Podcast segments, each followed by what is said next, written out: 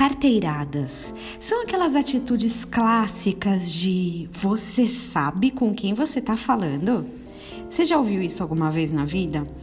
Eu acho que hoje em dia já não é mais tão comum. Eu acho que a internet, a exposição rápida que esse tipo de ação pode causar, inibe um pouco atitudes públicas como essa, mas elas existem.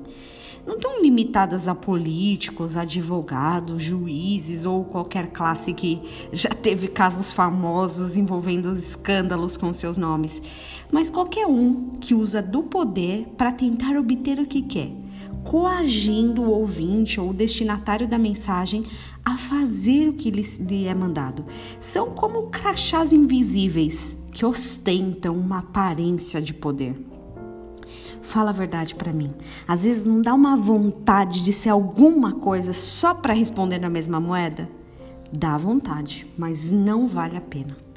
Salmo 113, o versículo 7 e 8 diz assim: Ele ergue do pó o desvalido e do monturo o necessitado, para o assentar ao lado de príncipe, sim, com os príncipes do seu povo. Não é o príncipe, o rei, o advogado que ostenta um crachá invisível que será erguido junto aos príncipes, mas os necessitados.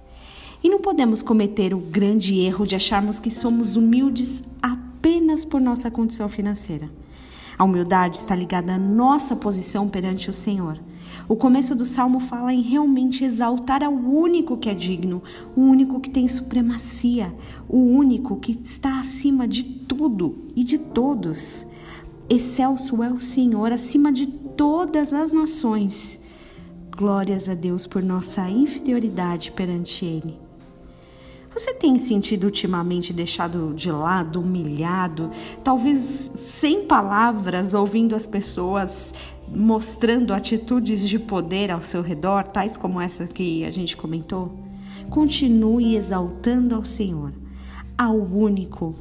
Não se preocupe em ser alguém por você mesmo ou na sua própria força. Que privilégio é ser necessitado. Tenha um dia abençoado em nome de Jesus.